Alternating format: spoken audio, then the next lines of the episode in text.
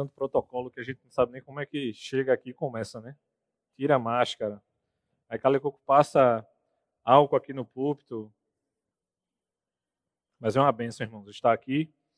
E eu diria que é uma benção ainda maior e privilégio de vocês estarem aqui. Eu tenho percebido dominicalmente que a gente tem recebido irmãos que ou suas igrejas têm limitação de espaço ou ainda não puderam voltar. Eu digo a você que você é muito bem-vindo aqui. Mande um abraço para o seu pastor. E eu diria que a gente tem uma, um espaço privilegiado, não só de não ter ar-condicionado, que eu diria que é um complicador, mas de ter realmente um espaço maior que possa atender a mais irmãos, não somente da nossa igreja, e a gente fica muito feliz por isso. Dando continuidade à nossa exposição no livro de Atos, eu queria convidar você, na noite de hoje, a abrir no capítulo 18, para aqueles que têm o capítulo 18 na Bíblia. Você pode estar estranhando, mas teve um domingo aqui que tinha um irmão que a Bíblia dele não tinha do 16 ao 20. Então, se você descobrir que sua Bíblia não tem aí o capítulo 18, aconteceu realmente, viu?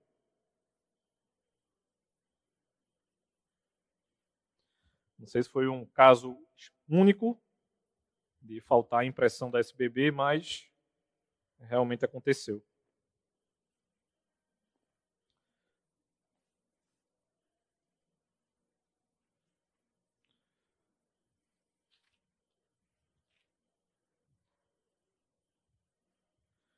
A gente passará, irmãos, por boa parte do capítulo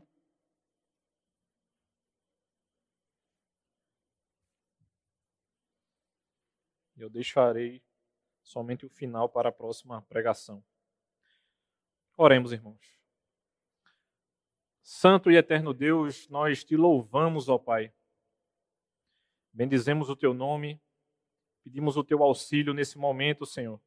Pedimos ao teu Espírito que nos conduza ao longo desses próximos minutos que teremos disposição da tua palavra que nós sejamos iluminados pelo Teu Espírito, Pai, que a gente tenha entendimento da Tua palavra, Pai. Aqueles que ainda não Te conhecem, que venham a Te conhecer, Senhor. Que realmente sejam Teus filhos, possam ser tocados pela exposição da Tua palavra na noite de hoje, ó Deus. Nos ajuda, Pai, e nos conduz, Senhor. Em nome de Cristo, é que te oramos, Senhor. Amém.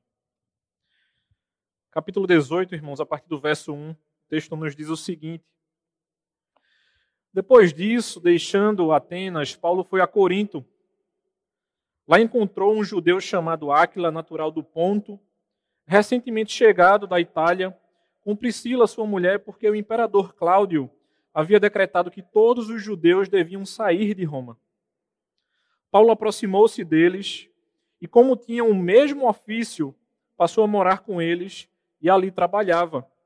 O ofício deles era fazer tendas e todos os sábados Paulo falava na sinagoga, persuadindo tanto judeus como gregos.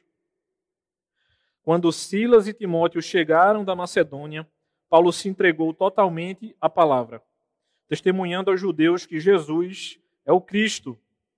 Como eles se opuseram e blasfemaram, Paulo sacudiu as roupas e disse-lhes: Que o sangue de vocês caia sobre a cabeça de vocês.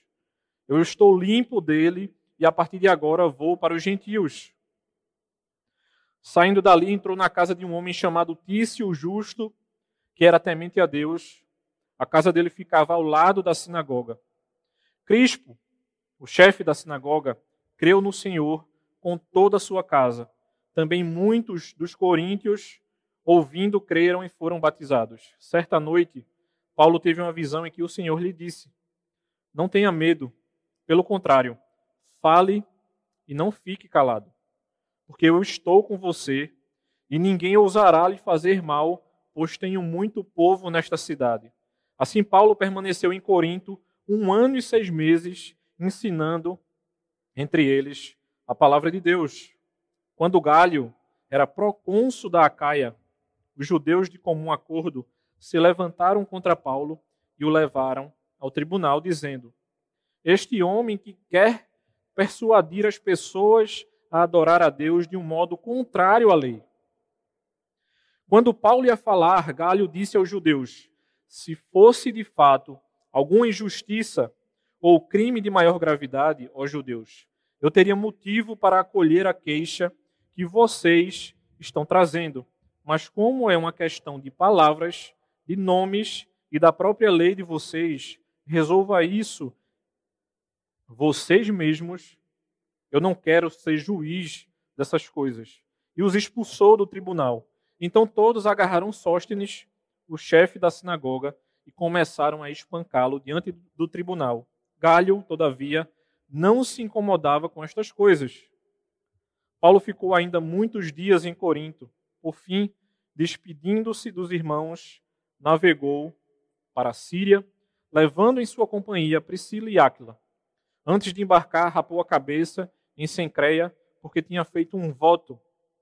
Quando chegaram a Éfeso, Paulo deixou ali Priscila e Áquila. Ele, porém, entrando na sinagoga, pregava aos judeus. Pediram-lhe que ficasse mais algum tempo, mas Paulo não quis.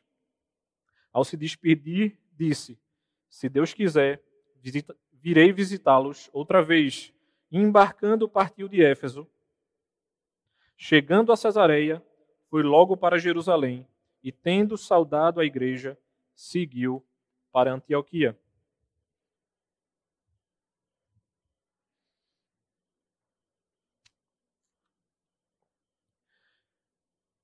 É um, texto, um trecho um tanto longo, mas duas coisas nos chamam a atenção aqui antes de a gente começar propriamente a exposição.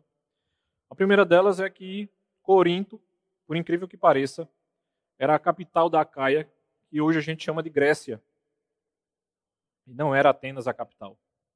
Uma segunda coisa é que eu não sei se você percebe, mas Paulo estava caminhando pelas principais cidades ou pelas próprias capitais.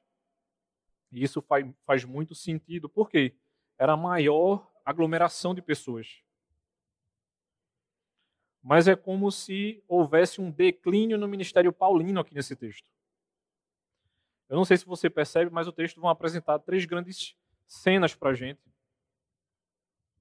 E uma cena final, que é justamente essa cena de saída dele da cidade de Corinto. Então a gente vai ter um Paulo que é, tem um meio ministério por necessitar trabalhar, em primeiro lugar. A gente vai ter um Paulo que recebe donativos e aí pode se entregar completamente à proclamação do evangelho com a chegada de Timóteo e Silas.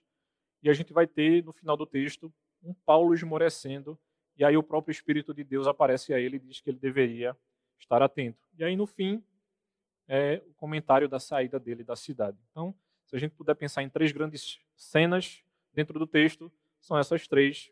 E aí a gente é lembrado de uma coisa mais comum do que deveria ser. Eu não sei, não sei se você já ouviu falar, mas acho que no meu presbiteriano ficou até um determinado alerta depois que o reverendo Augusto Nicodemos teve uma crise de burnout.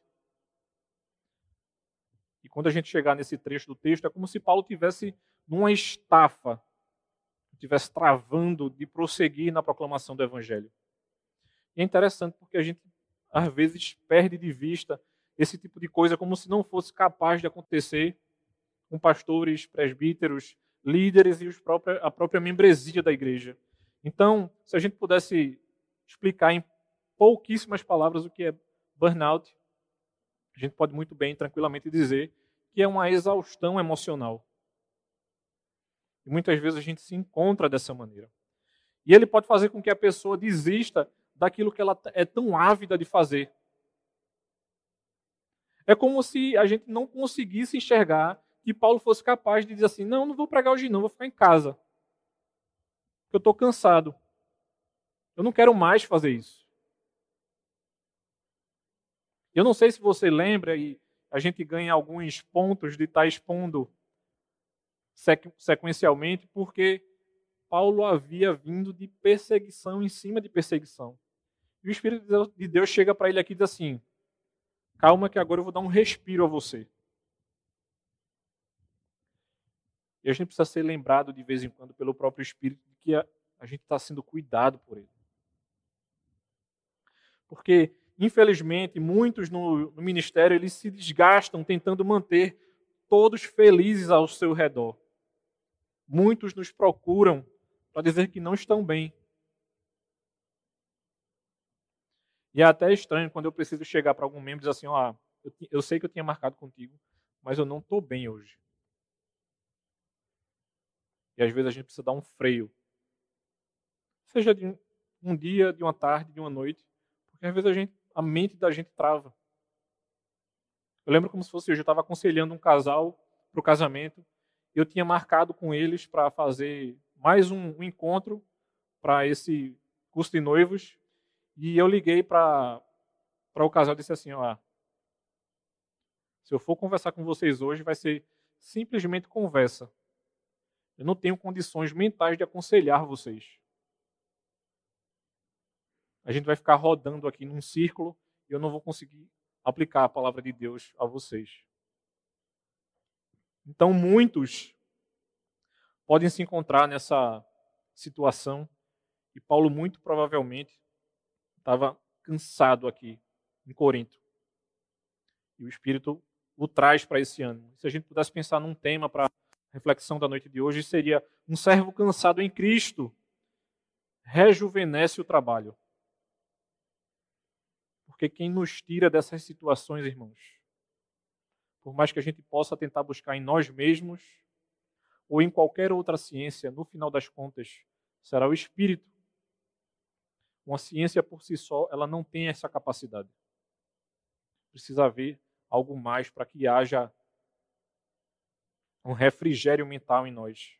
E, em primeiro lugar, é justamente essa questão de esse ministério integral de Paulo. Como é que a gente encara um mergulho integral ou parcial, né? O integral é mais na frente esse mergulho parcial de Paulo no ministério. O que é estava acontecendo com Paulo aqui? Ele estava tendo que se desdobrar em dois. Era um Paulo que não parava de, de, não parava de proclamar o evangelho e precisava trabalhar para conseguir o seu sustento mais comum para poder comer e deitar a cabeça e saber que no outro dia teria comida novamente. Mas aí ele não estava sozinho. Deus providencia Paulo cooperadores. E assim que Paulo chega em Corinto, mesmo necessitando trabalhar, ele já se encontra com Áquila e Priscila. Esse é um casal ímpar. Não somente na Bíblia, eles vão aparecer em outros, em outras cartas de Paulo, mas é um casal ímpar para o ministério de Paulo. É interessante porque ele nunca cita simplesmente Áquila. Ele vai citar sempre Áquila e Priscila, ou seja, era um casal que mergulhava no serviço a Deus. A gente não sabe se esse casal não tinha filhos, mas é um casal que se dedicou à proclamação do evangelho com Paulo também. E a gente percebe no final do texto que Paulo, ao sair de Corinto, leva os dois e os deixam em Éfeso. E aí, quando Paulo se depara com essa situação de necessitar trabalhar, uma coisa que fica muito latente para a gente é que possivelmente Aquila e Priscila eram um casal que vivia bem. Eles tinham posse. E até pode surgir a ideia de Paulo trabalhar para eles. Porque a gente vai ver relatos em outros, em outras cartas do próprio apóstolo de que esse casal não somente recebia irmãos em sua casa, mas era um casal que também abria as portas para a igreja. Muitas vezes a casa de Áquila e Priscila se tornou a igreja daquele local em que eles se encontravam. E é interessante porque existia uma dinamicidade na vida desse casal. Eles não se estabeleceram. E isso pode acontecer com muitos de nós. É certo que alguns ficarão a vida inteira morando no mesmo bairro e na mesma cidade, mas não era o que acontecia aqui para Aquila e Priscila. Outros de nós viajarão, morarão em várias cidades e terão essa oportunidade de proclamar o evangelho em vários lugares.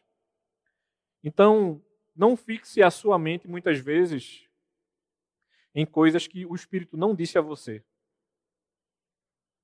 Por exemplo, eu tenho um, minha mente é seria muito comum para ela dizer assim: você morará sempre no mesmo lugar, fará as mesmas coisas, mas isso é uma coisa minha.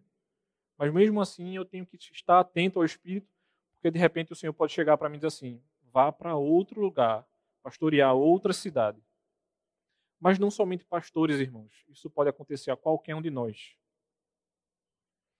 Muitas vezes, quando a gente recebe uma proposta de trabalho, a gente é tentado a se mover, se mover pelo dinheiro.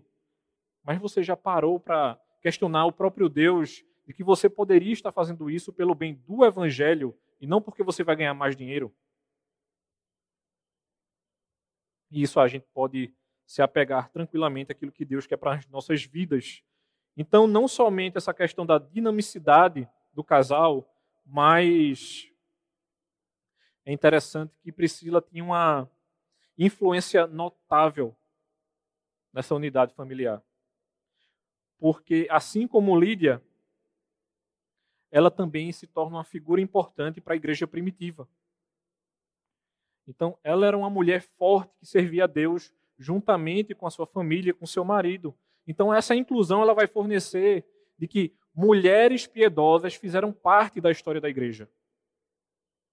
E muitos nos questionarão de que essas mulheres não aparecem ao longo da história da Igreja do Senhor. Então, ela é, Priscila é a prova de que a missão da igreja em Atos não era um movimento dominado por homens. E a gente vai ver outras mulheres fortes que aparecem ao longo da história da igreja. Como eu havia falado, um outro aspecto era essa não somente a dinamicidade, mas a mobilidade desse casal. Estavam em Roma são expulsos, vêm para Corinto, Paulo os leva, os leva para Éfeso.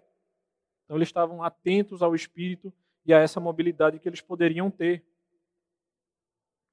E uma outra coisa era essa paixão centrada em Cristo. Eles faziam isso pela consciência da condução do Espírito através da vida deles, tendo consciência de que eles estavam obedecendo ao próprio Deus.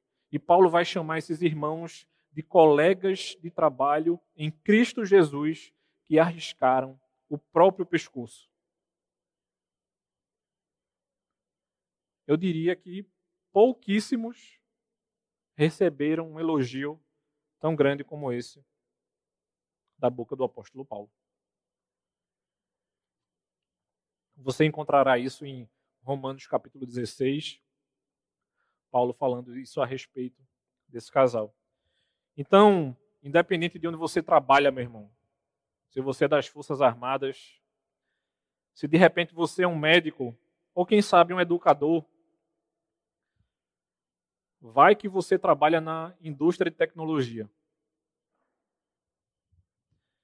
Faça o que você fizer.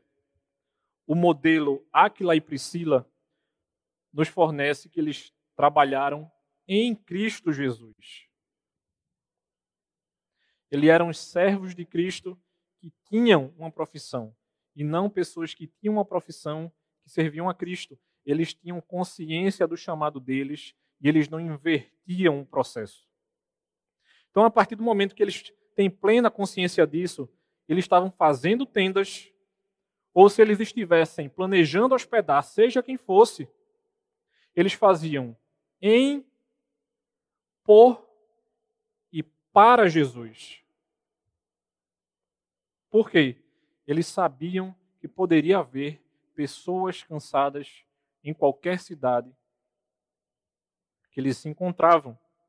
Então a gente tinha um ministro do evangelho, um apóstolo, cheio de trabalho, tendo que se sustentar. Uma outra coisa interessante a respeito desse casal é porque eles eram hospitaleiros. Eles recebiam muito em suas casas. E é interessante porque nessa cultura moderna que nós temos vivido, a gente devia lutar muito mais para superar os desafios de praticar essa hospitalidade. Isso é um desafio para qualquer um de nós, irmãos. Eu falo por mim próprio. Colocar pessoas na nossa casa nos dias de hoje é uma coisa muito difícil. Quando a gente pensa em abrir a casa, colocar alguém dentro de casa, a primeira coisa que a mulher pensa é se a casa está arrumada e se dá para receber alguém. Tem marido que é mais vida louca, né? Mulher.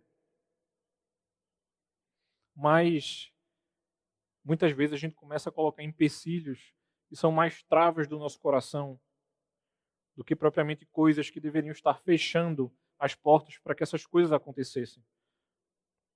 Muitas vezes é um super comprometimento, super comprometimento seu a respeito de outra coisa. Não, eu tenho que fazer não sei o que na igreja, então como eu tenho que fazer não sei o, não sei o que na igreja, então não consigo receber essa pessoa. Muitas vezes é um isolamento intencional.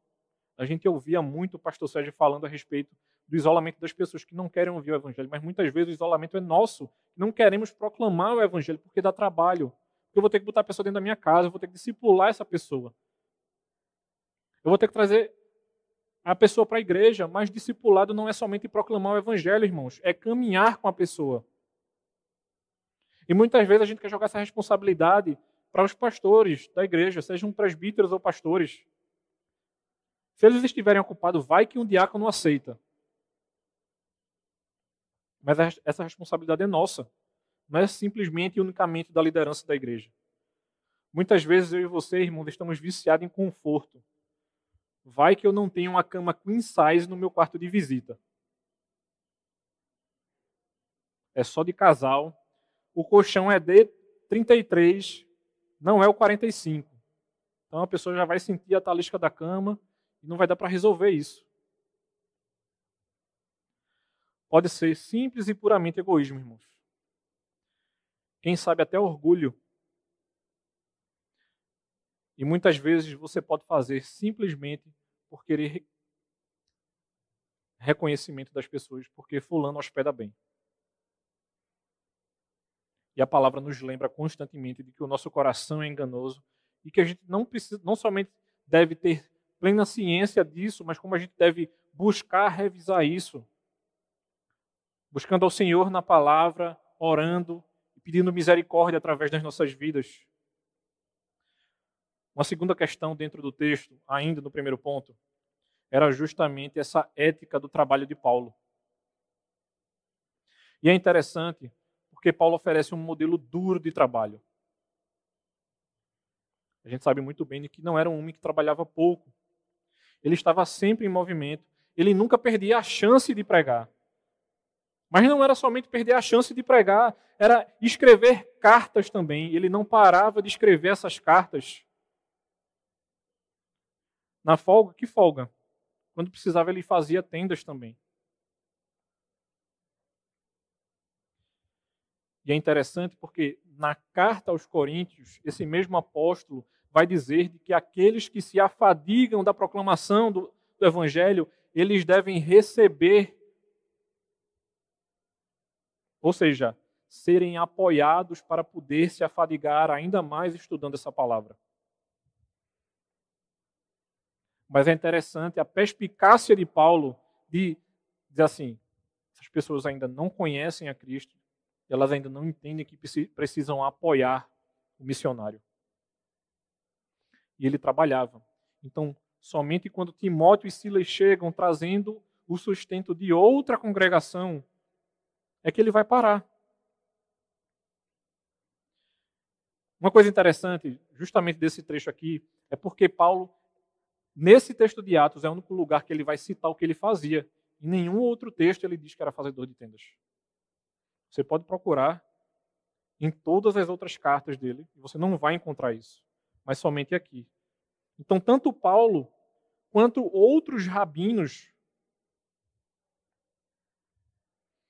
Sabia como trabalhar com as mãos, não somente com a mente. Ele tinha consciência de que talvez precisasse fazer isso. E enquanto suas cartas aos Coríntios, Paulo encorajava os crentes a continuar investindo na sua vida. Ele queria evitar que qualquer obstáculo travasse a proclamação do evangelho. Então, no sábado, ele pregava na sinagoga,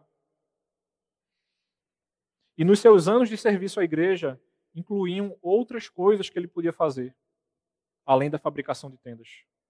E é interessante, porque Paulo aprende a se contentar em Cristo, como ele fala muito bem na carta aos Filipenses, no capítulo 4, dos versículos 11 ao 13.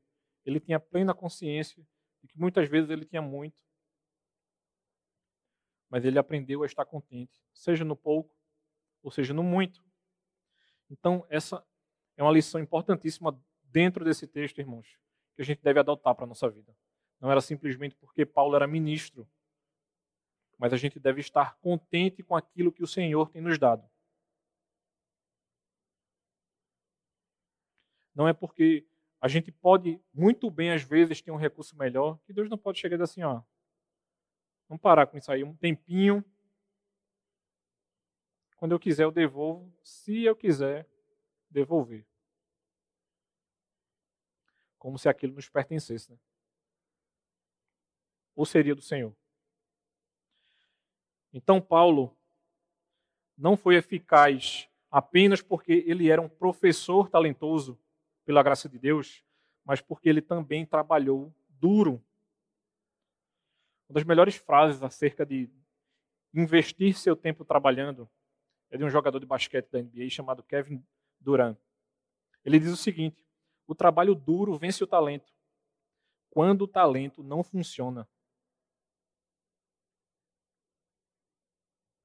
É um grande lembrete para nós cristãos valorizarmos a ética do trabalho nobre. A coisa não vai cair do céu, meu irmão. Não tem hora nenhuma isso sendo dito na Bíblia. E Paulo tinha plena consciência disso, de que talvez ele precisasse trabalhar. E quando foi preciso, ele trabalhou. E é interessante porque um dos comentaristas desse texto ele diz o seguinte: Eu li muitas biografias sobre grandes homens da história da igreja. E eles compartilhavam um denominador comum eles não eram preguiçosos.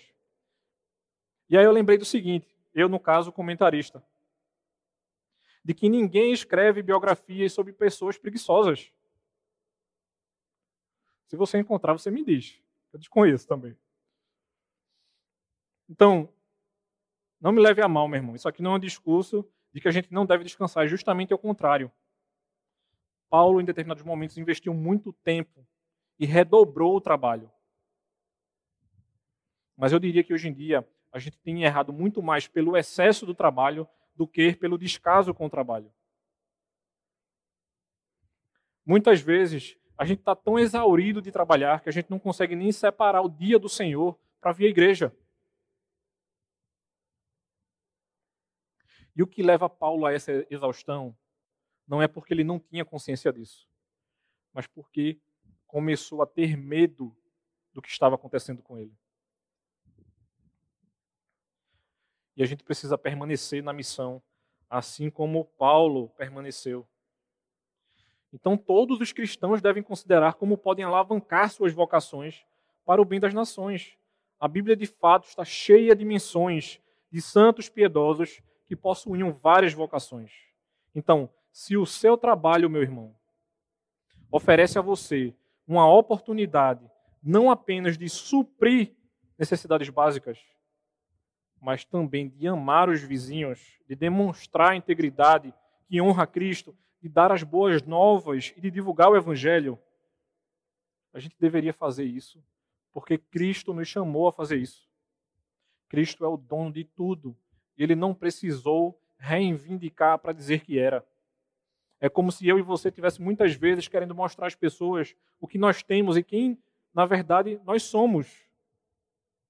Nós somos ou temos? A gente precisa ter essa dúvida do nosso coração. E é justamente quando a gente adentra no versículo 5. E é justamente a segunda, o segundo ponto do texto.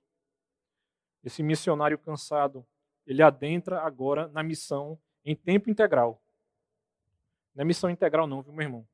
É missão em tempo integral. É investir todo o seu tempo para isso. E Paulo é capaz de fazer essa transição de maneira muito tranquila no seu ministério. Quando Silas e Timóteo chegam, ele vai fazer isso. E a gente precisa analisar três características dentro desse segundo ponto. E são elas as seguintes: o apoio que ele recebe, a oposição que ele encontra e a fertilidade do evangelho que se apresenta. dentro desse apoio, no versículo 5, a gente vê um Paulo completamente dedicado a essa palavra de Deus. É como se essa palavra dedicação quisesse nos dizer o seguinte: ele estava absorvido pela proclamação, ou completamente dedicado a.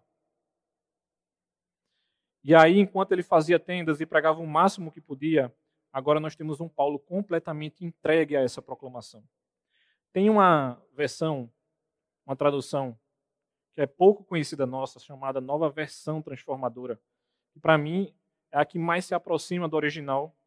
Ele chega no, no ponto desse versículo 5 e vai dizer o seguinte: Paulo se dedicou totalmente à pregação da palavra.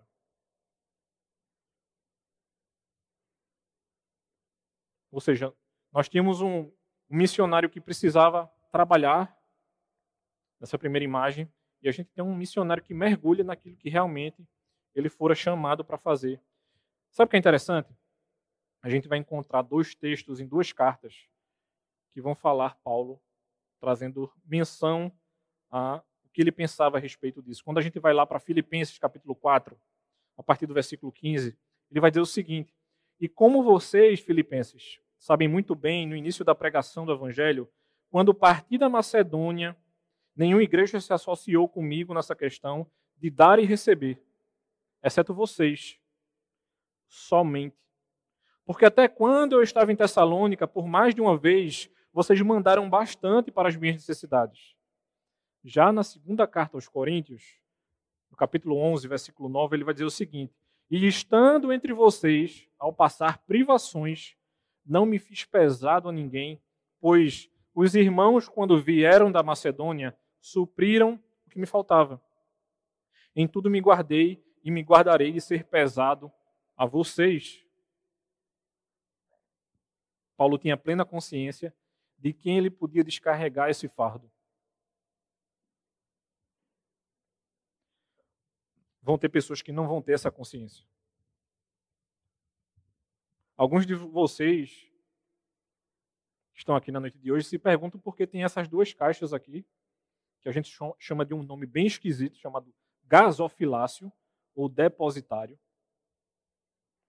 Porque as pessoas, né, se a gente pudesse comparar a menção de Paulo aos Filipenses, elas tinham consciência de que elas precisavam apoiar o ministério de Paulo, porque missão não faz somente de você proclamar, mas muitas vezes a gente precisará apoiar outros, como a gente fez domingo passado, para que pessoas recebessem cestas. Que a irmã Vládia foi ontem com o irmão Biocrente distribuir essa. Por que será que é tão estranho para as pessoas saber que uma igreja pagou a furação de um poço? Porque tem pessoas invertendo isso. Tem pessoas se fazendo de missionários em tempo integral, para, ao invés de investir no reino, retirar o dinheiro do reino. E a gente precisa ter plena consciência do que está acontecendo. Então, além de trazer apoio financeiro, tanto Silas quanto Timóteo, eles trouxeram um acalento ao coração de Paulo a falar como estavam os tessalonicenses. A gente vai ter ideia disso na primeira carta aos Tessalonicenses, no capítulo 3. E é interessantíssimo, né, irmãos? Porque enquanto a gente estuda Atos, a gente vê o quanto das conexões que muitas vezes nos falta aqui no texto, a gente vai encontrar de maneira muito clara nessas outras cartas. Justamente de Paulo falando. Em como Lucas resume isso. Lucas é direto. Ó, aconteceu isso, isso, isso e aquilo outro. E você vai ver o molho do texto justamente nas outras cartas, é quando Paulo detalha determinados acontecimentos, como esse aqui da primeira carta aos Tessalonicenses. Então, essa comunhão de Paulo com esses irmãos que chegam para trazer sustento e notícias para que Paulo se alegrasse, faz com que o apóstolo ilustre para mim e para você a verdade do que deveria ser, o que nós deveríamos estar fazendo constantemente que deveria ser importante no cumprimento da missão da igreja. Meu irmão, você pode não ser um professor da Bíblia, mas você pode apoiar, por exemplo, pessoas que trabalham com tradução da Bíblia. Você já parou para pensar nisso? Que tem pessoas que não têm acesso. A sua Bíblia está traduzida na sua língua. Tem pessoas que se dedicam a isso em tempo integral. Ou você acha que esse irmão é folgado o suficiente, suficiente para ficar em casa lendo a Bíblia? Quanto tempo ele gastou para aprender essa outra língua para conseguir traduzir isso? Ou muitas vezes você, minha irmã, se culpa porque você está investindo na igreja que chama-se sua casa. Porque você não consegue vir à igreja, servir naquele ministério que você por tanto tempo serviu. Mas lembre-se do seguinte, minha irmã: as, os seus filhos são também a igreja do Senhor. E existem várias maneiras de apoiar o reino. Não somente investindo financeiramente, mas trabalhando tanto pela igreja quanto pela igreja que se encontra na nossa casa. Cuidado com esse tipo de balança que muitas vezes ela pende para um lado e o outro lado é esquecido. Não negligencie sua família, meu irmão. E aí é preciso que todo o corpo de Cristo, para levar o evangelho, pessoas proclamarão o evangelho aos seus filhos, Pessoas proclamarão o evangelho aos seus amigos, aos amigos do trabalho, às pessoas da faculdade. E isso é desafiador. Paulo se faz presente em locais diferentes, em culturas diferentes. Tem relato mais perspicaz do que o que a gente ouviu semana passada a respeito de Paulo falando aos atenienses E é como se ele voltasse à normalidade aqui. Entra numa sinagoga, proclama o evangelho, é expulso da sinagoga novamente. Né? A história se repete. Mas de tanto se repetir, esse irmão enfraquece. E ele vai encontrar justamente essa oposição aqui. Não demorou muito para que esses judeus encontrassem esse tipo, fizessem esse tipo de coisa com Paulo. Assim como Aconteceu com Paulo em Antioquia da Pisídia, acontece novamente aqui. Ele não sacode o pó da sandália, porque muito provavelmente ele ainda estava dentro da sinagoga e ele retirou a sandália. E aí ele sacode o pó da capa. Quanto ao sangue de vocês, eu estou ileso perante o Senhor. Aquilo que eu poderia fazer, eu fiz. E pessoas farão isso conosco. A gente proclamará o evangelho e ela dirá o seguinte: Eu não quero mais ouvir. Não quero mais ouvir. Chega. E não se culpe por isso. E não somente essa questão da oposição. Porque a gente precisa fazer o nosso trabalho e deixar os resultados para Deus. E Deus não está em busca simplesmente dos resultados, mas Ele está em busca do nosso coração fiel a Ele.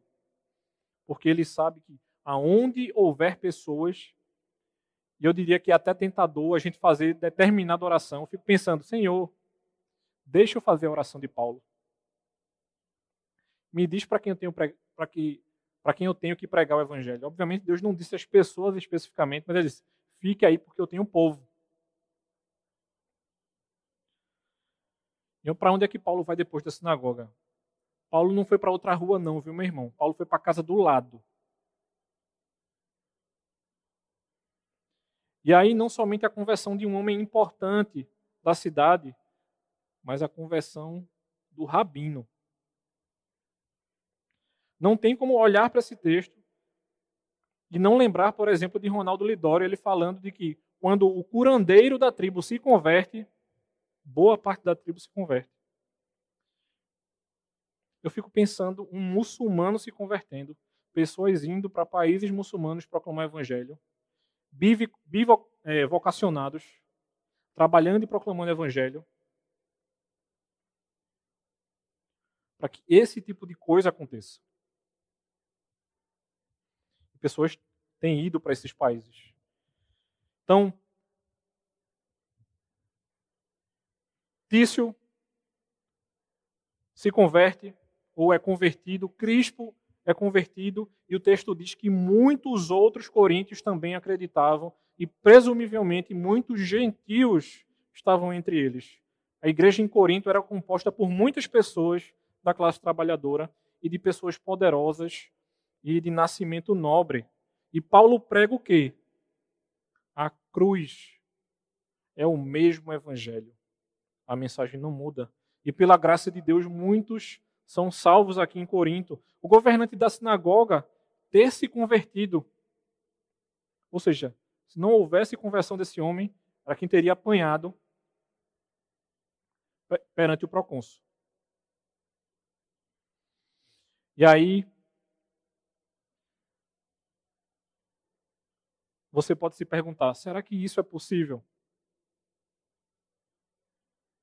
Será que é capaz de um muçulmano se converter?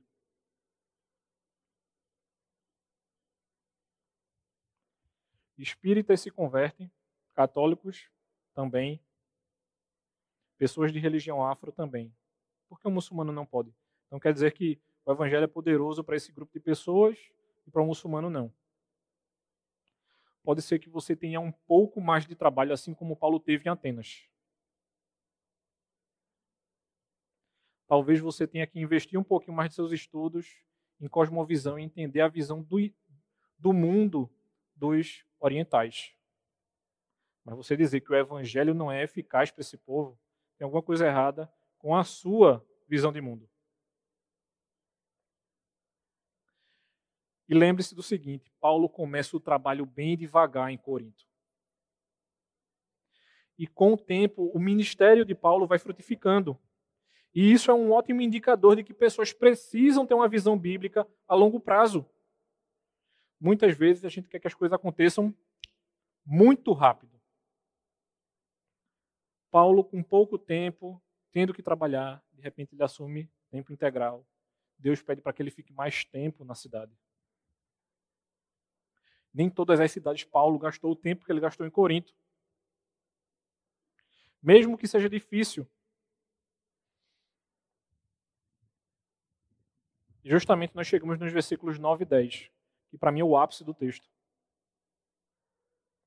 Os versículos 9 e 10 nos dizem o seguinte: Certa noite Paulo teve uma visão em que o Senhor lhe disse: Não tenha medo, pelo contrário, fale e não fique calado, porque eu estou com você e ninguém ousará lhe fazer mal, pois tenho muito povo nessa cidade. Assim, Paulo permaneceu em Corinto um ano e seis meses, ensinando entre eles a palavra de Deus.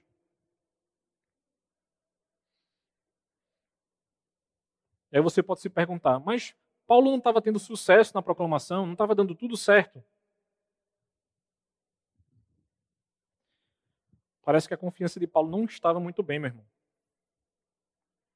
Ele vai reconhecer sua fraqueza em 1 Coríntios, capítulo 2, versículo 3. Ele vai dizer o seguinte: E foi em fraqueza, temor e grande tremor que estive entre vocês. É como se Paulo tivesse pronto para desistir. Mesmo após essa grande frutificação, pessoas haviam se convertido. E a gente tem um dos maiores apóstolos prestes a largar o seu trabalho ministerial. Será que Paulo estava passando pelo que a gente pode chamar de esgotamento? Possível. Muito possível. A gente nunca conhecerá todas as condições do que Paulo estava enfrentando aqui. Mas o que mais vem à minha mente quando eu leio essa passagem é que Paulo estava precisando de incentivo para continuar. Considere o seguinte, meu irmão. Se Paulo estava precisando de incentivo para continuar, considere eu e você.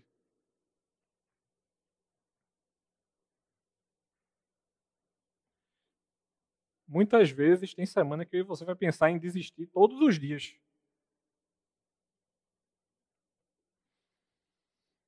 Até esse ponto, as visitas missionárias de Paulo foram relativamente breves a outros lugares. Mas o Espírito do Senhor incentiva Paulo através de uma repreensão suave. O Senhor não chegou para Paulo e disse aí, você vai ficar de todo jeito aí. Mas o Senhor chega para Paulo e diz assim: eu preciso que você fique.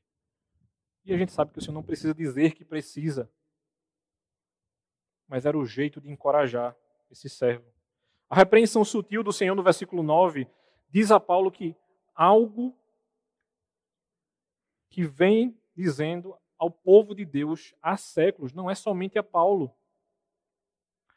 O Senhor estava chegando a Paulo e dizendo o seguinte: não tenha medo. Quantas vezes eu e você precisamos ouvir isso?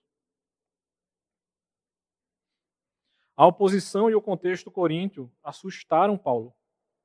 E ele não era o primeiro mensageiro a precisar de repreensão gentil por não ter medo e também não foi o último a precisar.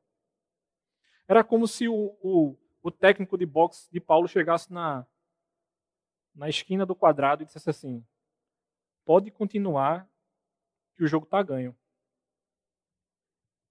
Na linguagem dos jovens, tudo nosso, nada deles. Muitas vezes a gente fala isso brincando, né? Mas é realmente tudo é nosso. Porque tudo é do Senhor. Comentarista, olhando para esse texto, ele disse o seguinte: a visão e as palavras iniciais, o fato de Deus ter feito um esforço para incentivar Paulo a não temer, significavam que Deus amava e cuidava desse apóstolo.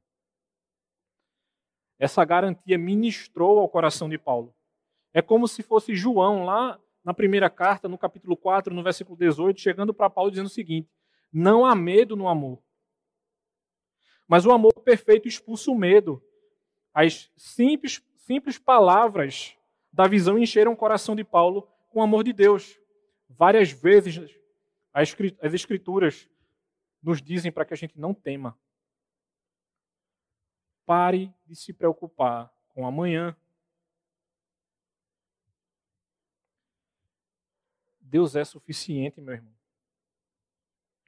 A suficiência não é somente da Escritura. O Evangelho de João, no capítulo 1, no versículo 1, diz que Ele é o Verbo. A gente não separa a palavra do próprio Deus.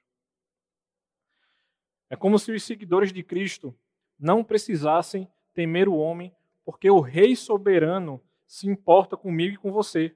O Salmo 56, nos versículos 3 e 4, e 9 a 11, nos diz o seguinte: Quando eu ficar com medo, eu hei de confiar em ti. Em Deus, cuja palavra eu exalto. Neste Deus eu ponho a minha confiança e nada temerei. Que me pode fazer um mortal? E o versículo 9 diz: no dia em que eu te invocar, os meus inimigos baterão em retirada. Uma coisa eu sei, que Deus é por mim. Em Deus, cuja palavra eu louvo, no Senhor, cuja palavra eu louvo. Neste Deus eu ponho a minha confiança e nada temerei. Que me pode fazer um simples ser humano?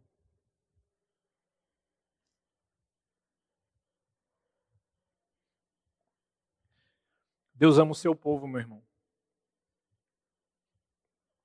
E a gente deve confiar nele. O forte mandato do Senhor, diante dessa intimidação que Paulo estava sofrendo, instrui o coração de Paulo a abrir e a proclamar o evangelho de maneira ousada. Ele falará a respeito disso em Efésios capítulo 6, dos versículos 18 ao 20. Isso sugere que Paulo passou por uma temporada em que ficou tentado a ficar calado, embora isso seja muito difícil para que eu e você Imagine. Será que realmente esse homem ficou calado? Que quer que estivesse por trás do estado espiritual de Paulo aqui nesse momento, ele precisava ser instruído a continuar a proclamar o evangelho. E muitas vezes, eu e você, a gente vai precisar desse empurrãozinho. Deus disse para ele falar de Jesus, porque tinha um povo em Corinto e se Deus tem uma igreja em Casa Caiada, é porque Ele tem um povo aqui. Ele está chegando para mim, para você na noite de hoje, dizendo o seguinte: não descanse. Porque eu sou o descanso de vocês. Muitos cristãos não têm medo de servir, mas têm medo de falar. E muitos assumem que não são talentosos o suficiente ou poderosos o suficiente para a obra de tornar o evangelho conhecido. Até Paulo experimentou timidez e fraqueza. Isso deveria encorajar o meu e o seu coração. O Senhor usa pessoas frágeis como nós, irmãos. Lance a sua insuficiência a total suficiência de Cristo. E a gente vai descobrir que a nossa fraqueza se tornará forte, porque nós estamos sendo empurrados por esse Deus. O Senhor promete a Paulo que estaria com ele, e essa garantia, essa promessa, Deus basicamente repete as palavras de Cristo na grande comissão. Porque o Senhor está com os seus servos e eles podem perseverar na missão. Paulo aceita as palavras do Senhor como significado que algumas pessoas em Corinto serão salvas quando ele pregar o evangelho a elas. Era como se aquele empurrãozinho que o Senhor dará a Deus ligasse o turbo de volta daquele missionário. O nós foi ligado, viu? Novamente. O turbo do coração de Paulo estava sendo aceso. E o Senhor estava deixando Paulo saber que algumas pessoas em Corinto eram propriedade de Cristo, embora ainda não tivessem percebido.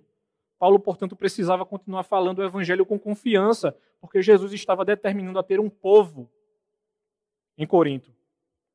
A gente deve diariamente encher a nossa mente com as promessas de Deus. A gente deve saturar a nossa mente com essas promessas. Vários dos heróis históricos sofreram ataques sérios de desânimo, medo e depressão. Os maiores pregadores do mundo sofreram de uma depressão profunda. Tem um livro traduzindo chamado A Depressão de Spurgeon. Iswine vai dizer o seguinte, relatando aquilo que Spurgeon tinha falado. Estou sujeito a depressões de espírito tão temerosas que espero que nenhum de vocês chegue a tais extremos de miséria como eu chego. Eu me pergunto, novamente Spurgeon falando, todos os dias, que não deveria haver mais suicídio, considerando os problemas dessa vida. Uma outra citação diz o seguinte: o caminho para a tristeza foi bem, foi bem trilhado. É o caminho regular das ovelhas para o céu. E todo o rebanho de Deus teve que passar por ele. A nossa vida não será sempre subindo, irmãos. Eu gosto de pensar que existirão altos e baixos, e a gente precisará estar bem com Deus nos dois momentos. Quem é o nosso socorro? Será que ele tem vindo do Senhor? E é interessante porque Spurgeon no livro não fala somente de tristeza, ele vai dizer outras coisas, e glória a Deus por isso. Ele vai dizer que Deus tem uma pomada para cada ferida. Veja a aplicação de Spurgeon às nossas dores. Um cordial para todo desmaio, um remédio para toda doença. Bem-aventurado aquele que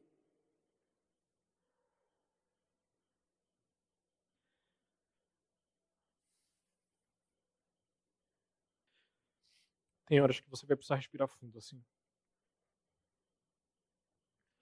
Bem-aventurado aquele que é habilidoso na farmácia celestial e sabe como se apegar às virtudes curadoras da promessa de Deus.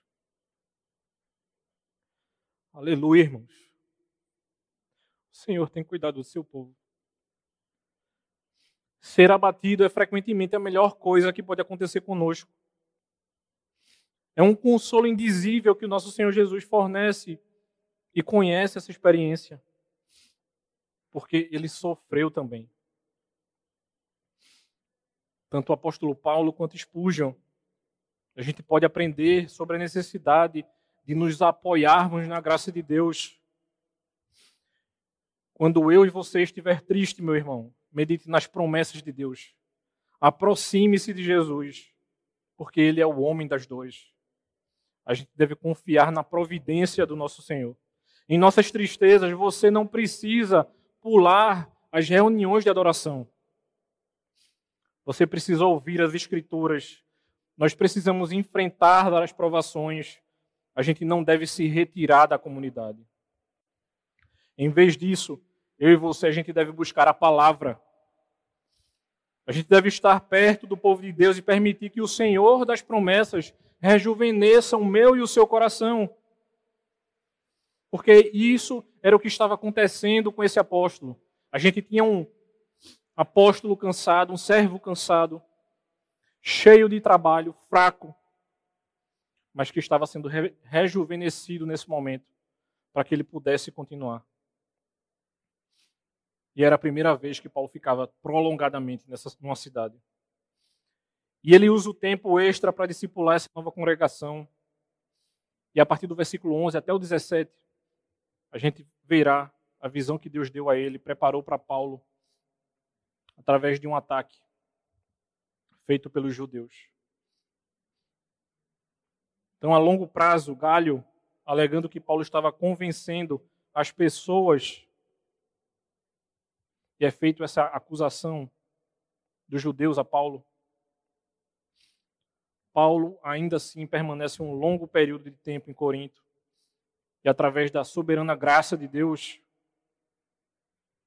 foi um dos períodos de discipulado mais longo do apóstolo em um lugar. E o texto nos dirá que Paulo volta a Antioquia, a partir do verso 18. Nós temos um diário da viagem que mostra como Paulo completou a parte final da sua segunda jornada missionária, retornando à igreja em Antioquia, onde ele começou lá no capítulo 15. Então, ele deve ter pretendido ir a Jerusalém, e a nossa tradução diz que ele foi, mas em outras você não encontrará isso sendo dito. E antes de ir para a Sencreia, ele raspa o cabelo. Paulo se utilizando de um costume judaico para lembrar a graça de Deus na vida dele. Era assim como eu e você a receber uma dádiva de Deus, isso era simplesmente imagético, não tinha nada de misterioso nisso. Decidi se raspar a cabeça porque foi abençoado. Era isso que Paulo estava fazendo. Porque ele havia, já havia se libertado dessa tentativa de ser justificado pelos atos.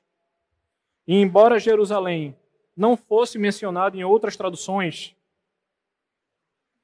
a gente vai encontrar as outras traduções dizendo que Paulo subiu e desceu. Então, esse aspecto de subir e descer é como se justamente ele tivesse ido a Jerusalém. E essa passagem nos ajuda a esperar o que se tornará o principal local do ministério durante a terceira jornada missionária de Paulo, que é justamente a cidade de Éfeso. E o Espírito havia bloqueado isso anteriormente. Mas agora ele consegue passar pela cidade e diz que voltaria de maneira muito especial, ele deixa Áquila e Priscila investindo tempo naquela cidade. E é interessante porque ele vai citar de que Áquila e Priscila eles discipulam um dito Apolo e ele finalmente retorna a Antioquia, a igreja que o havia enviado, concluindo justamente a sua segunda jornada. E eu e você, irmãos, precisamos ser lembrados de que Paulo não era um missionário isolado. Isso em nenhum momento estava acontecendo aqui. Ele ministrou em associação com a igreja. Não existe missionário sem igreja local. O que é que eu e você podemos aprender ou aplicar ao nosso coração na noite de hoje? Lembre-se do seguinte: Paulo amou o evangelho, amou a igreja e amou a missão do rei que fora dada a ele. E não somente isso, nós precisamos seguir esse modelo. Mesmo havendo um U aqui, Paulo bem no início do texto, Paulo mal no meio do texto, e Paulo retornando a melhorar, voltando a estar consciente daquilo sobre a sua missão, a gente deve seguir o modelo desse apóstolo. Mesmo Paulo encontrando fraqueza e medo, ele encontra força na graça abundante de Deus. Então eu e você precisamos estar atentos o tempo inteiro à suficiência da graça em nossas provações. Deus tem cuidado do seu povo diariamente. Eu sei que a gente tem passado dias difíceis, mas eu estava lembrando enquanto eu estudava esse texto. Se a graça de Deus é suficiente, meu irmão, em nossas provações, se tem, tem sido difícil esse tempo de pandemia, a gente precisa se apoiar na palavra. Eu sei que não tem sido fácil para ninguém. Duas coisas impactaram muito meu coração ao longo desses mais de 100 dias que a gente tem passado. A primeira delas foi eu me rendendo ao medo da pandemia. E eu lembro como se fosse hoje. Estava eu e Artuzinho lá na cantina, gravando a pregação do pastor Sérgio. Texto conhecidíssimo nosso. E o Espírito dizendo ao meu coração: você precisa orar muito mais do que você tem orado. Mas isso é o que ele me disse, meu irmão. Eu não sei o que o Espírito tem dito a você através do seu estudo da palavra e da proclamação do Evangelho. Uma segunda coisa foi essa semana. Quinta-feira eu tive a oportunidade de ir na casa de uma família de pessoas idosas e eu e o presbítero Eli, a gente teve a oportunidade de fazer um culto naquela casa e levar a ceia.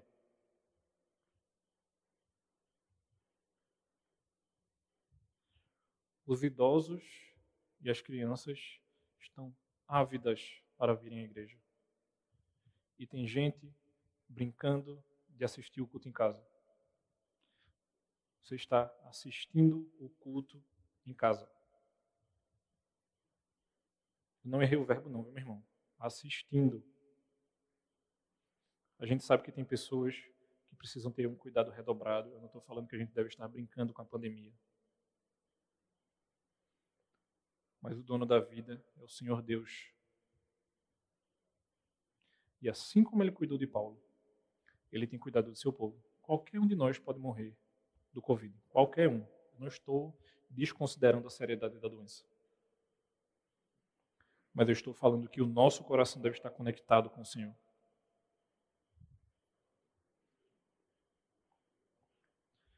Não se conforte na sua casa achando que você não pode morrer de Covid. Teve gente que faleceu com a comida sendo entregue em casa. Então não vai ser a nossa casa que nos resguardará. E nós, como povo de Deus, precisamos orar muito mais a respeito disso. Assim como Paulo foi enfraquecido, nós podemos ser enfraquecidos, nós podemos ser machucados, mas a gente precisa saber em quem nós temos confiado.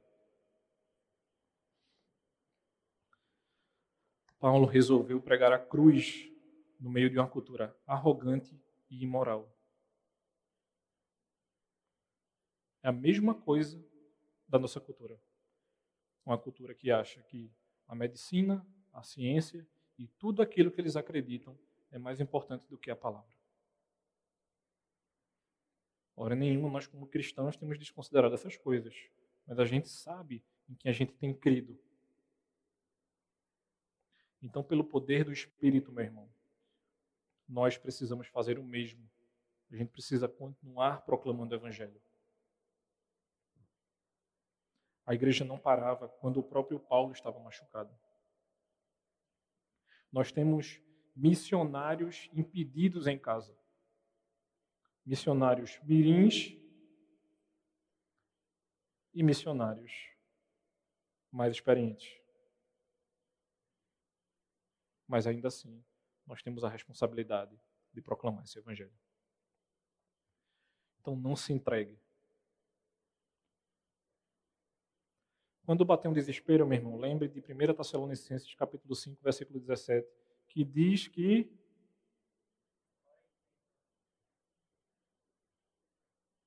eu e você deverá sempre, assim como disse Rominho. Que nós sejamos reavivados, assim como o apóstolo foi nesse texto. Que nós tenhamos o nosso coração reaquecido por esse evangelho. Que o Senhor se apiede do seu povo em todo o mundo e essa pandemia desapareça. Mas, mesmo a pandemia desaparecendo, eu e você terá que pregar o Evangelho do Senhor. Isso é responsabilidade nossa. E a gente deve continuar fazendo isso. Vamos orar. Queria convidar você a ficar de pé.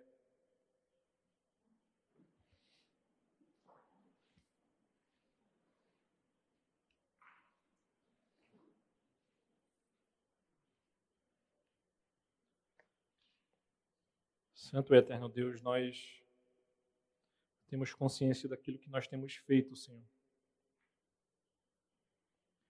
E também temos consciência daquilo que temos deixado de fazer, ó Pai.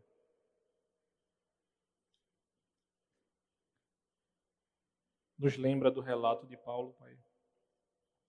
Do homem forte, sagaz, inteligente, perspicaz, mas que teve momentos de fraqueza, Pai e que a gente se entregue a Ti, Senhor. Que a gente entregue as nossas fraquezas a Ti, Pai. Nos ajuda, Senhor, dia após dia a fazer a Tua vontade, Senhor. E que a gente não se enclausure com medo, mas que a gente Te obedeça, Senhor. Muito obrigado por tudo, ó Pai. Em nome de Cristo Jesus. Amém. Deus abençoe, meu irmão.